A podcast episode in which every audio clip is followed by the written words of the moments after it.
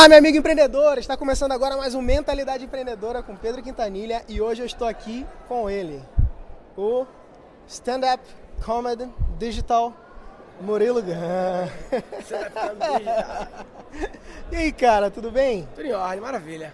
Cara, que bom ter você aqui com a gente, né? É, falando um pouquinho para nossa audiência. Eu queria, cara, que você contasse um pouco de como que você começou no mercado digital, porque muita gente não sabe que você cara, é um empreendedor digital, né, cara? Como eu comecei no, eu comecei no mercado digital quando a internet começou no Brasil, em 95. Eu criei um site que era um portal de entretenimento. É um site pornô, né? Eu, eu escaneava as fotos da Playboy. Tá. É sério, e a Playboy não tinha site no Brasil ainda. Então, de 95 a 97, eu com 13 anos centralizava as fotos de Playboy do Brasil na internet. Caramba, Todo cara. O tráfego de foto de Playboy era Como comigo. Como é que tu arrumava papai. isso, cara? Porque, ah, pô, era não, não podia, era seu irmão, né? Eu, eu, eu escaneava e botava na internet e bombava e tal. Tinha outras coisas no site, não era só... Tinha umas músicas, umas piadas, umas besteiras. Era uma curadoria de conteúdo. E aí, lembra que tinha aquele prêmio Best, lembra? E lembro, prêmio... lembro. É Pronto, velho. Eu ganhei o melhor site pessoal do Brasil em 97, 98. E aí comecei uma carreira adolescente com internet uhum. e eu montei uma produtora web lá no Recife. Legal. É, e de 95 até 2006, ou seja, 11 anos, eu vivi disso. Vivi de produtora web, desenvolvendo software, site, blá blá blá. Legal. E, e é isso. Até que eu, eu me formei em administração tá. lá no Recife.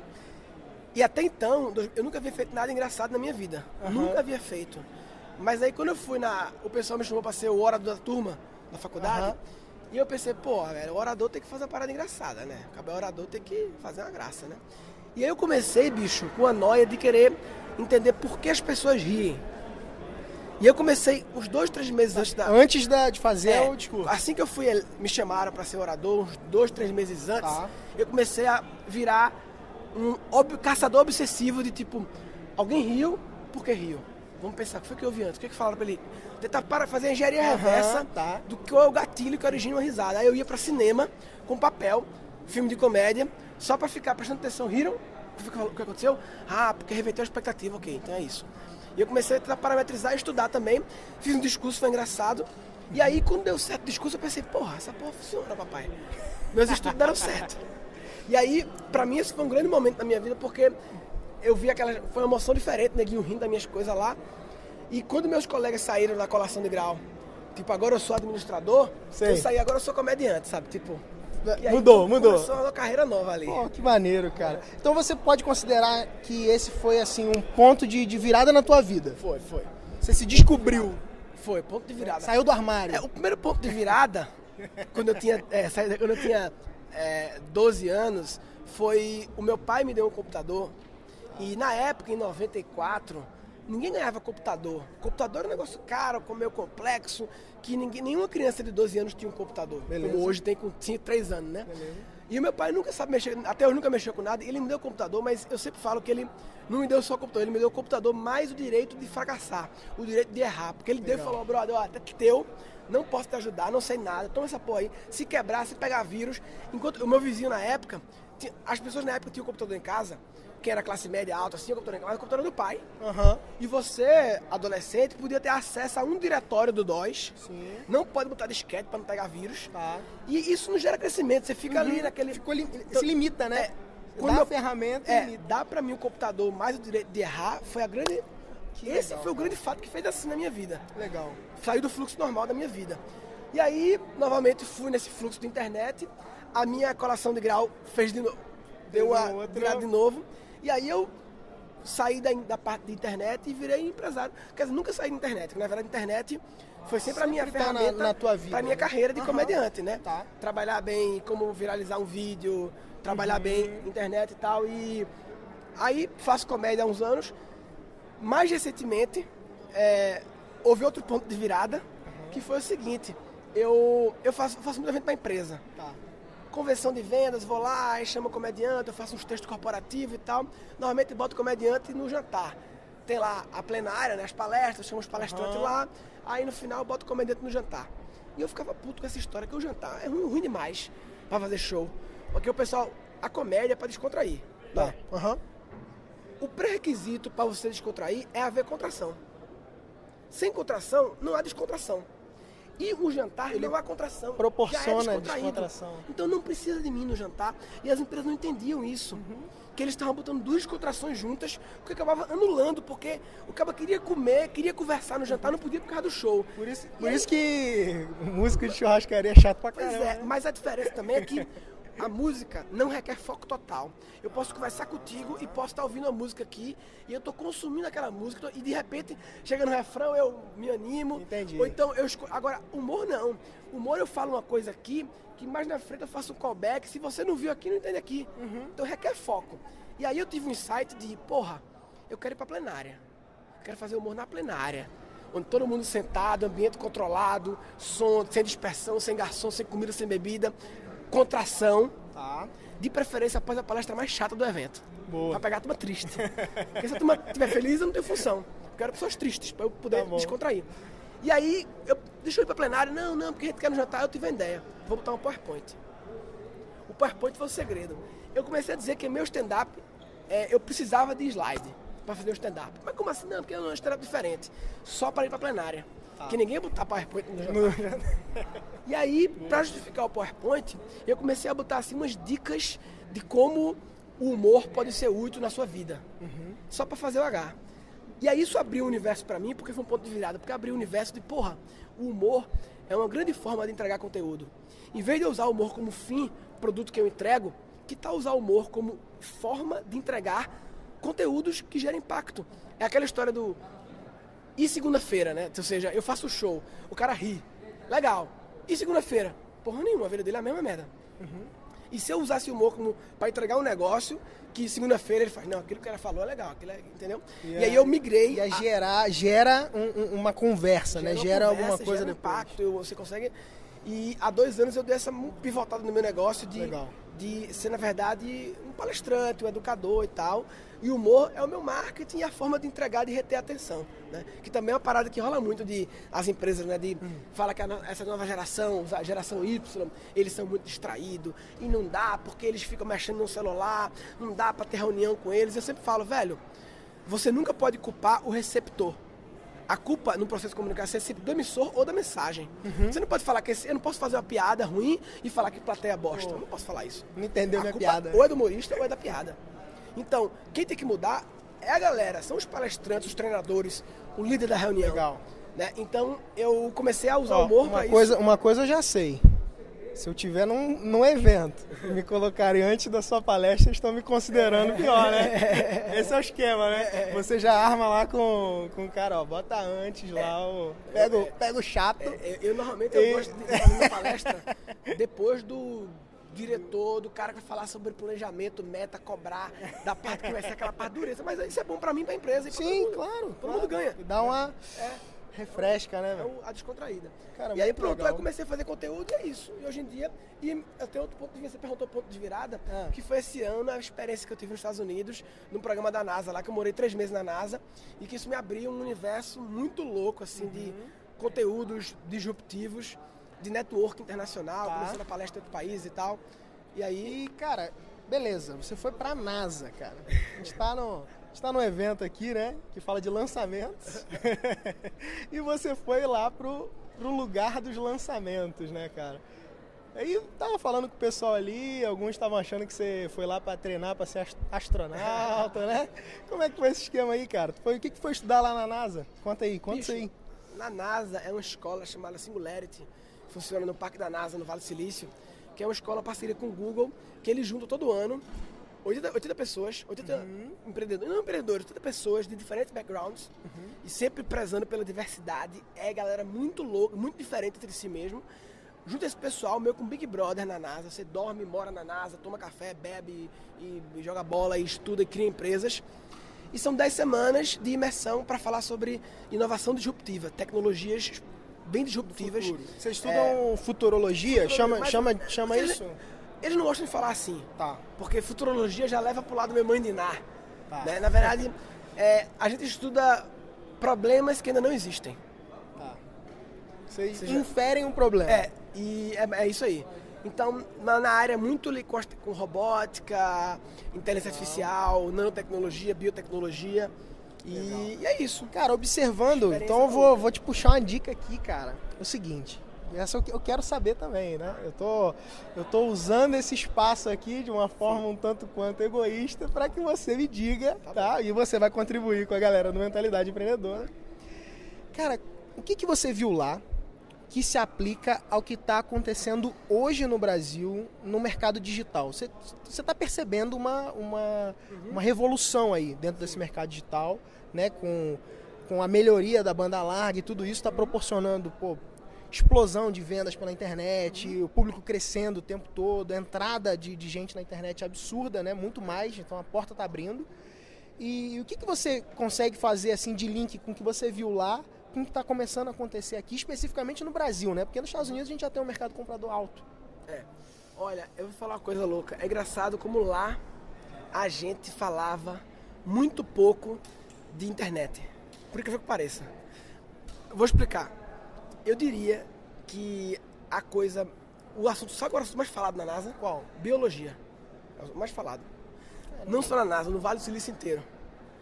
Na verdade, biotecnologia, que é o Tá. encontro da biologia com a tecnologia, é, é a vida hackeada. Tá. Isso é muito louco. É você começar a programar a vida, o DNA, uma vez sequenciado, ele vira um código-fonte que você pode começar a programar a vida, né? Então, as pessoas me perguntam muito isso. Ah, acha que lá só se fala internet. Olha, é só para é uma discussão interessante, né? Bio- biologia é assunto mais falado. Segundo, fabricação impressão 3D. Tá. Que na verdade eles chamam de fabricação aditiva, né? Que impressão 3D parece que é brincadeira de criança de decoração. fabricação aditiva é a nova revolução industrial, um negócio muito Tá. maior do que isso, né? É, é aquele movimento makers, né? É, o movimento, um- Aí entra a robótica também, junto com a inteligência artificial, movimento makers. Então é interessante que, assim, é, internet não era um assunto que... Eu diria que em relação à internet, o que vocês estão fazendo aqui se falava lá no sentido de da educação e ir para a internet. Tá. E uma, uma teoria que eu tenho sobre isso, sobre o que vocês fazem é educação, né? educação sim, via internet, né? sim. E eu tenho uma teoria que eu ainda acho, apesar das as estratégias de marketing para lançamento de produtos são incríveis, eu só acho que nós ainda não encontramos o formato de interação online ou de vídeo, de como dar uma aula online, a aula em si, não a estratégia para vender a aula. Sim. Eu, eu digo que eu acho que a educação à distância, a gente está na era do banner. Porque a publicidade, é assim, tudo que migra do offline para o online, em primeira instância, tende a copiar o offline para o online. A publicidade foi assim. É. A publicidade era banner. Anúncio jornal. Banner é o anúncio Banner jornal, é o é outdoor, isso. é o banner. Isso. Aí depois neguinho veio com AdWords, com Facebook Ads, com a segmentação, com a, o negócio de acordo Aí com... você consegue. Aí você encontrou. Essa é a publicidade na internet. É a publicidade Em contexto, extremamente né? segmentada, dentro de contexto, tiro certo, pá, mi, micronicho e tal. Pra mim, a educação à distância tá na era do banner. Ainda vai ter o cara que vai encontrar o AdWords da educação à distância. Entendi, Ou seja, entendi. o formato que vai dizer, caralho, Sim. é isso. A entrega, né? É Porque- a entrega. É, justamente, entrega, é justamente, venda. justamente. A venda, estamos aqui, eu acho, falando Sim, do, do- de algo que- da algo que é, o, que, é o- que é a excelência, talvez, no...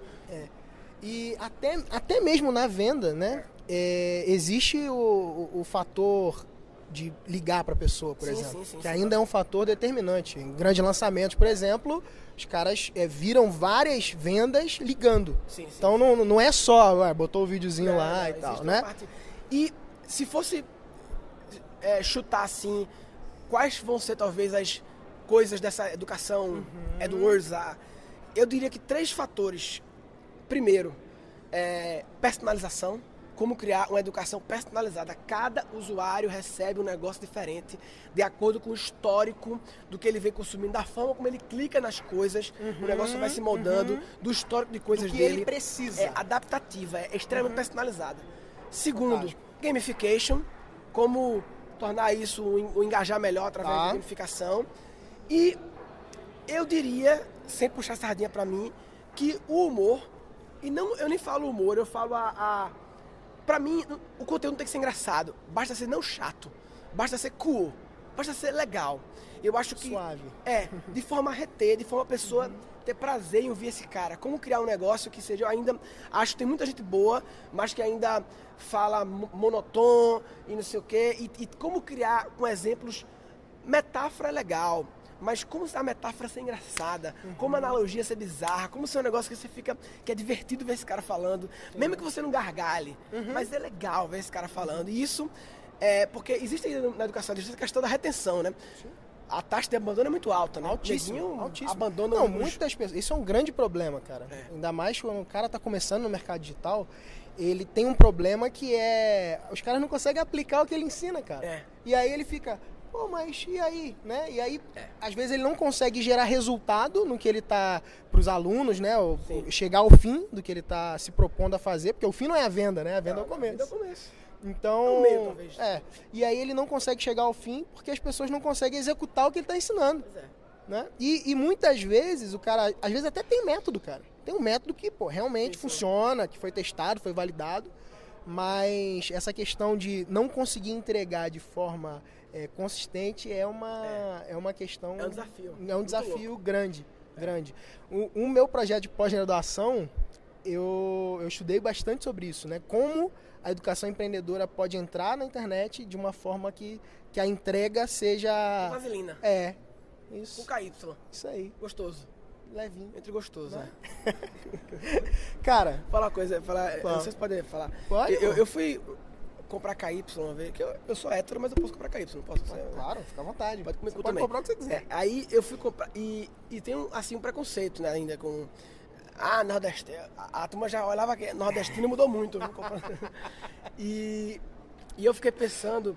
Antigamente, tu lembra que a locadora DVD tinha aquele cantinho do filme pornô, né? Era? É, fechadinho, né, discreto e tal. Eu acho que toda farmácia devia ter o cantinho dos remédios da vergonha de comprar. Ah, é? Quais são os remédios? É, o, o espaço Vodol, sabe? O Vodol também é. É Vodol é foda pra Vodol, né? Porra. Vodol, supositório, não sei o quê, o, o KY, as coisas, é, sabe? E, e pra ninguém ver, devia ter um sem parar, pra você ir embora sem parar, sem parar Entendi. do, do, do, do pedágio, sabe?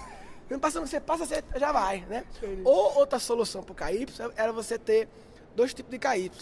KY pra cu feminino e cu masculino.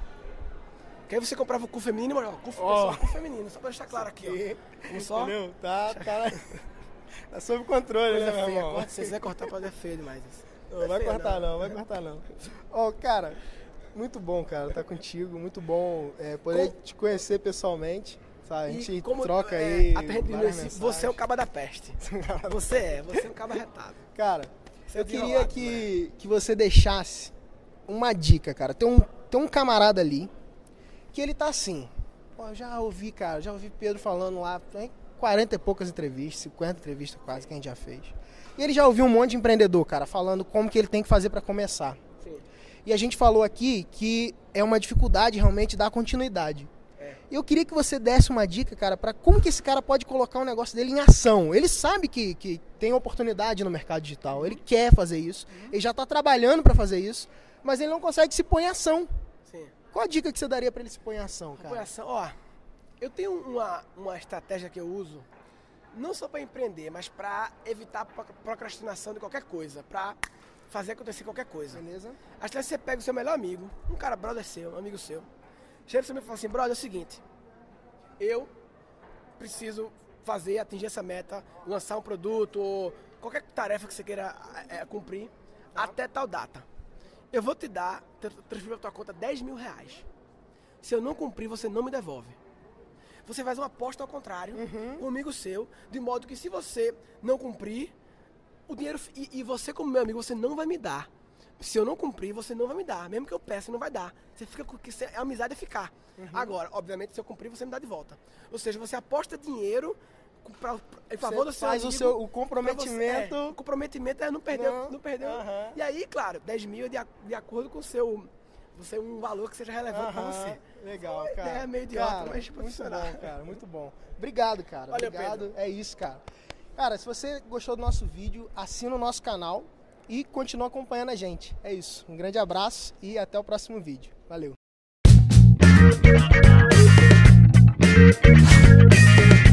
Thank